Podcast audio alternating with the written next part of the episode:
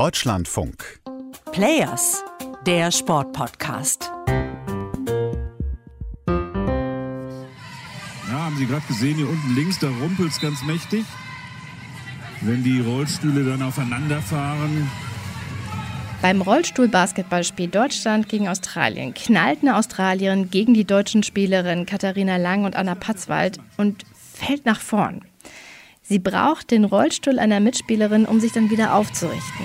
Und da geht schon mal hin und wieder auch ein bisschen Eisen zu Bruch. Und auch die eine oder andere Spielerin zu Boden. Ich finde, da rumpelt es nicht nur mächtig, das sieht für meine Augen sogar ziemlich ruppig aus.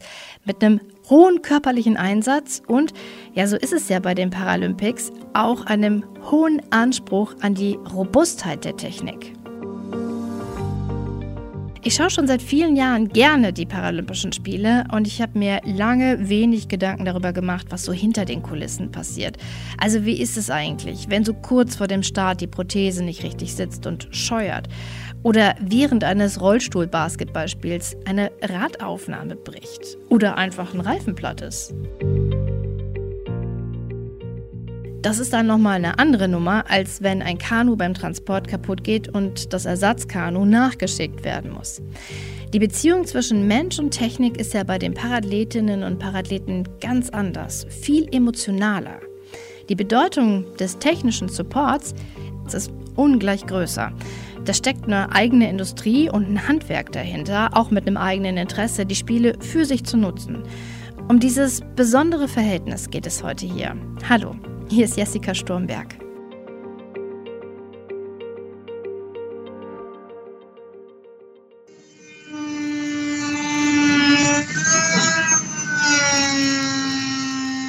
Das ist die Paralympics Hauptwerkstatt in Tokio. Die ist direkt neben dem Olympischen Dorf in einem alten Fabrikgebäude. Und da ist jetzt High Noon. Von 8 bis 23 Uhr wird da gefräst, geschliffen, geschweißt, repariert und justiert. Alles, was eben so anfällt, wenn 4400 Athletinnen und Athleten mit ihren Prothesen, Orthesen, Rollstühlen und anderen technischen Geräten anreisen und plötzlich vor einem Problem stehen. So eine Werkstatt müssen die Organisatoren anbieten. Das gehört zu den Pflichten, die das Internationale Paralympische Komitee dem Ausrichter auferlegt. Und seit 1988 wird diese paralympische Werkstatt vom Prothesenhersteller Otto Bock betrieben. Das ist der Sponsorenbeitrag von Otto Bock. Und der ist jetzt nicht gering. Also wir haben insgesamt vier 40 Fußcontainer, also vier große Seefrachtcontainer Material nach Tokio geschickt. Um die 17.000 Ersatzteile sind hier äh, vorrätig gewesen. Jetzt haben wir schon über 700 Reparaturen ausgefügt. Erzählt der Einsatzleiter von Otto Bock in Tokio, Peter Franzl. Er koordiniert die Werkstatt, die für vier Wochen eingerichtet wird, mit 106 Technikerinnen und Technikern, Ingenieuren aus 20 Ländern. Damit ich aus Deutschland einen Eindruck davon bekommen kann, hat Otto Bock eine virtuelle Werkstattführung für Medienleute gemacht. Das war schon ganz interessant, das zu sehen. Diese vielen Räume, diese Maschinen, diese Regale voller Ersatzteile und nicht nur von der Marke Otto Bock. Also wir reparieren alle Fabrikate, alle Hersteller der Welt, auch selbst gemacht. Es gibt auch im Sportbereich ganz, ganz viele Sachen, die selbst hergestellt werden, wo die Sportler mit ihren äh, Freunden, Trainern äh, selber daran tüfteln. Das reparieren wir alles. Kostenlos. Otto Bock aus Duderstadt in Südniedersachsen und der isländische Hersteller Össur sind die beiden großen Player im Markt. Bei Össur war ich mal vor den letzten Paralympics und habe die großen Werkshallen gesehen, die filigranen Werkzeuge für die kleinsten, aber wichtigen Details an den Prothesen, die Sportanlagen, die dann zum Testen da sind und die vielen Hightech-Kameras, um die Körper der Sportlerinnen und Sportler zu vermessen. Da habe ich ein Gefühl dafür bekommen, was da so alles drinsteckt, um Lebensqualität eben generell für Behinderte, aber vor allem für den Spitzensport auf diesem Top-Niveau zu ermöglichen. Und seither hat sich ja noch einiges weiterentwickelt. Zum Beispiel ist der 3D-Druck dazugekommen.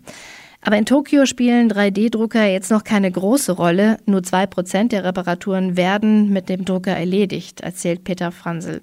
Und er erklärt auch warum. Limitierender Faktor ist noch ein bisschen die Zeit, die wir zum Drucken benötigen. So mittelgroße Bauteile, ich sag mal so, wenn man für meinen Unterarm irgendwelche Protektoren machen würde, bist du gleich mal bei acht, zehn Stunden Druckzeit. Und das ist einfach mit anderen Materialien momentan noch schneller und einfacher herzustellen. Diese Zeit haben die Parathleten gar nicht. Bei den nächsten Paralympics sieht das wahrscheinlich schon ganz anders aus. Da wird das Ersatzteillager vermutlich kleiner sein und wir haben schon mehr eine Situation, wie wir uns das so aus Science-Fiction-Filmen bisher vorstellen. Jetzt klingt es noch so.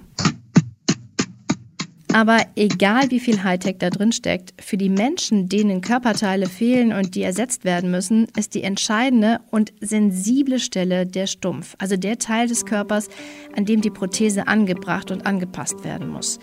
Wie sensibel das ist, hat die Bronzemedaillengewinnerin im Bahnrad Denise Schindler der Sportschau sehr anschaulich erzählt. Wenn nicht 100% die Prothese passt und es kommt ja immer wieder zu Änderungen durch das viele Training, habe ich sofort eine Druckstelle. Das heißt, ich muss immer wieder mit meinem Orthopädietechniker die Prothesen anpassen. Es ist ein laufender Prozess. Und das ist auch sehr, sehr herausfordernd. Da muss ich zum Beispiel im Vergleich zu einem normalen Radsportler sehr, sehr viel Zeit aufwenden, damit es immer passt, damit ich mein Training und mein Pensum absolvieren kann. Und was da auch durchschimmert, ist das enge Verhältnis zum Orthopädie-Techniker. Das sind richtige Tüftler. Ich finde ja sogar richtige Technikkünstlerinnen und Künstler, die improvisieren manchmal bis wenige Minuten vor dem Wettkampf, was wir uns als Publikum gar nicht so vorstellen können. Der ehemalige Paraleichtathlet Heinrich Popov hat das zum Beispiel selbst erlebt. Vor meinem 100-Meter-Finale in London, der dann mit einer Goldmedaille ausgegangen ist, wurde mir was repariert. Das war ausgetauscht worden und dann bin ich ins Stadion und habe die Goldmedaille gewonnen. Es ist ja gut gegangen, deswegen kann man es erzählen.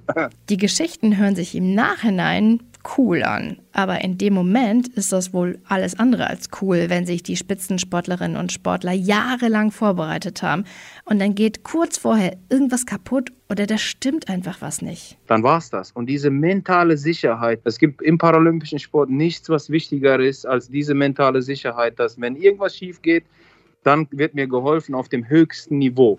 Jetzt ist Popov selber als Orthopädietechniker für Otto Bock in Tokio dabei. Ein anderer, ich sag mal einfach Technik-Engel, ist auch Peter Ferger.